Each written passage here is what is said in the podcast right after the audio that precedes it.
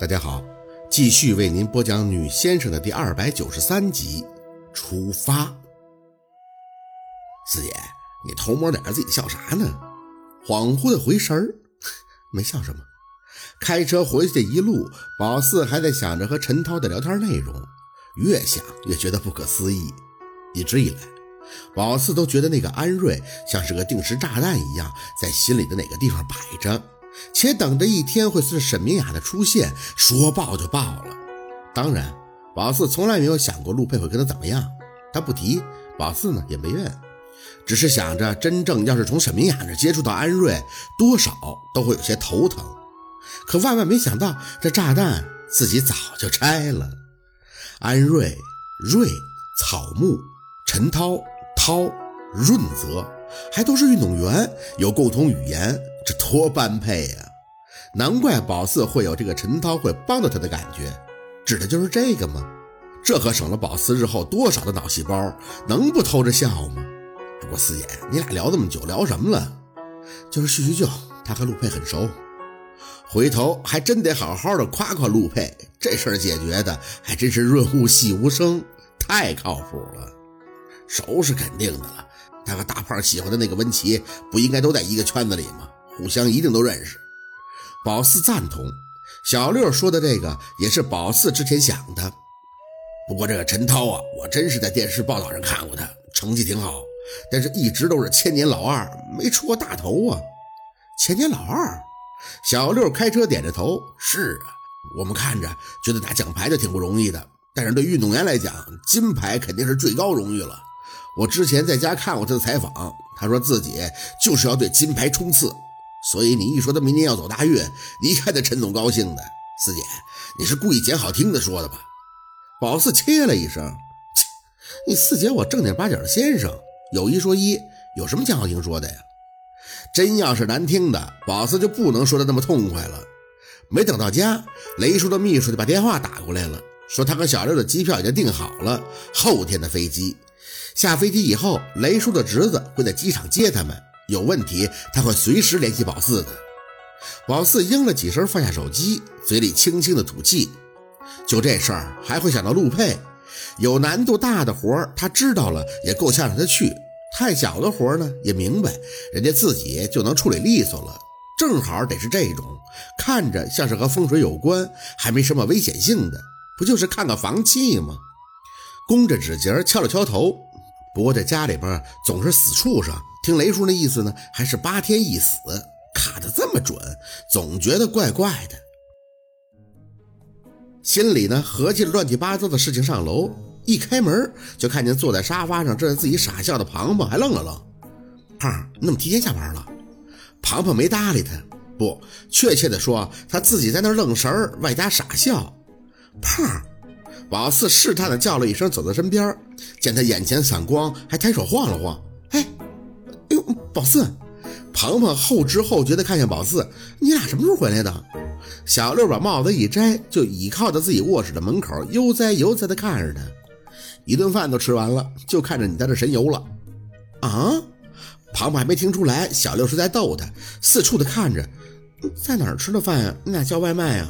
我怎么一点？他开玩笑的。宝四坐在庞庞身边，你这怎么了？好端端的，自己在这发什么呆呀？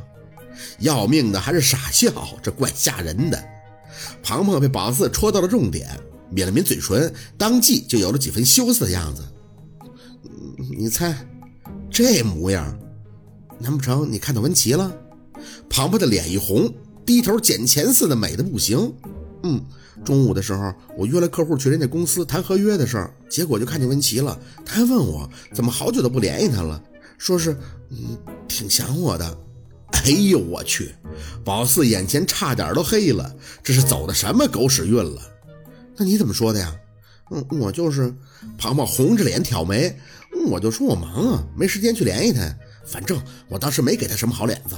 然后呢，嗯，他就约我，问我有没有时间，啊，这两天和他出去吃个饭。我就说我考虑考虑。这还考虑什么呀？庞庞在面对温琪那个神态，想象不到，但现在是很明显的，已经做上梦了。重要的是，这两天要出门，还要去外省廖大师那边。谁知道庞庞一个激动能发生点什么呀？清理下嗓子，胖，温琪前段时间不是还跟个女人热恋着，你看着呢吗？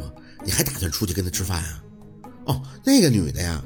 一说到这些，庞庞就有些较劲。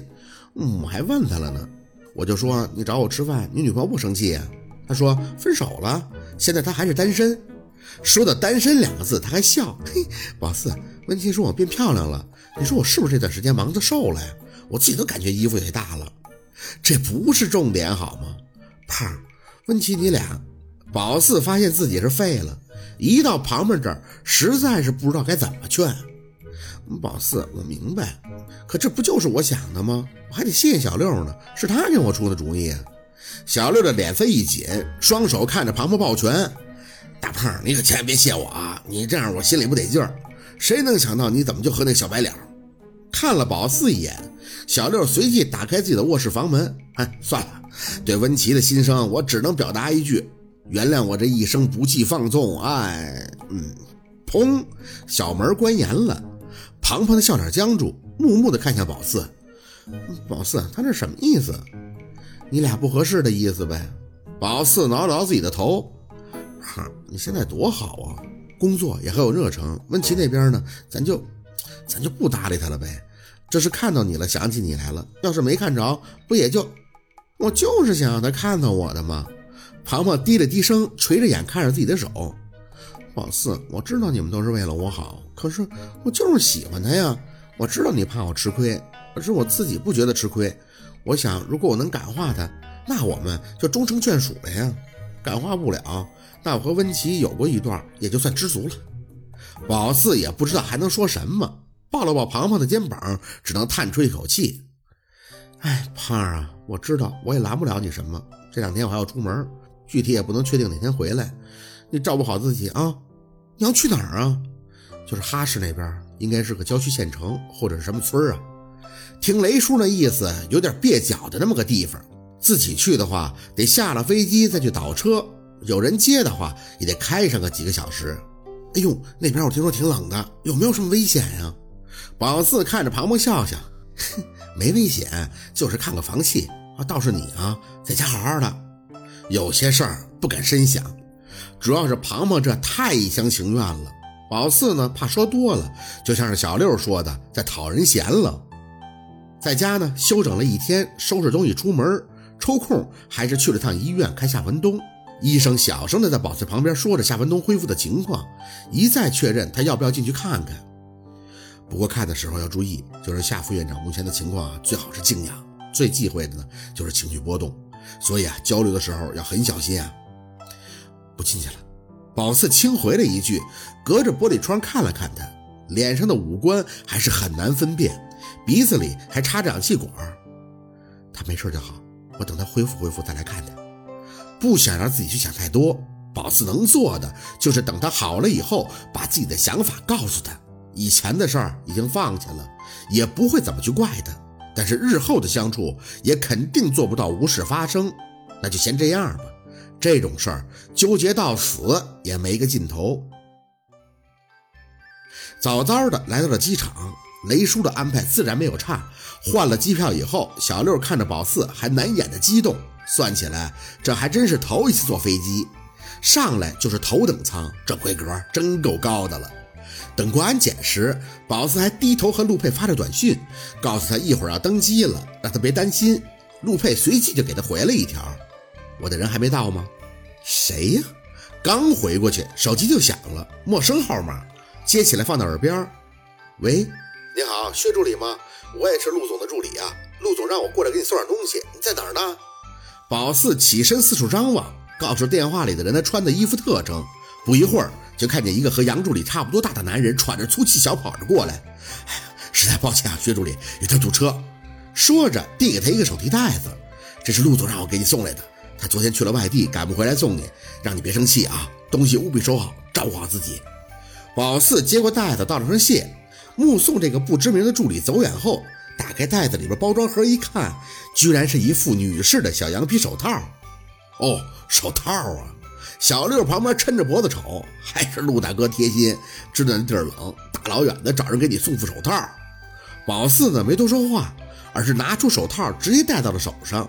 手上还没什么感觉，可是心里却暖暖的，都是温情。正感动呢，身后又传出一记熟悉的女声：“宝贝儿！”回头，整个人直接被抱住，冻死我了！老娘这一回来是真的不适应噻。安九宝四惊喜的看着他：“你怎么来了？不是说在那边玩了年后吗？”安九抱着宝四热乎了一阵，就看着他挑眉：“有好耍，我当然要去喽。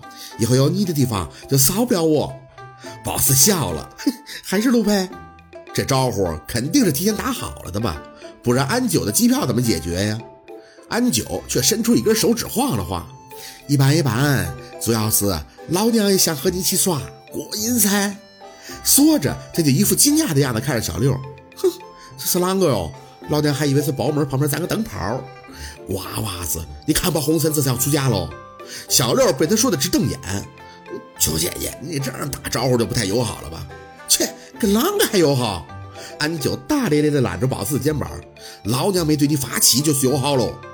发发什么玩意儿？宝四看着他俩这你一言我一语的直笑。别说，安九的突然出现，真的让心情都轻松了。好，今天的故事就到这里，感谢您的收听。喜欢听白好故事更加精彩，我们明天见。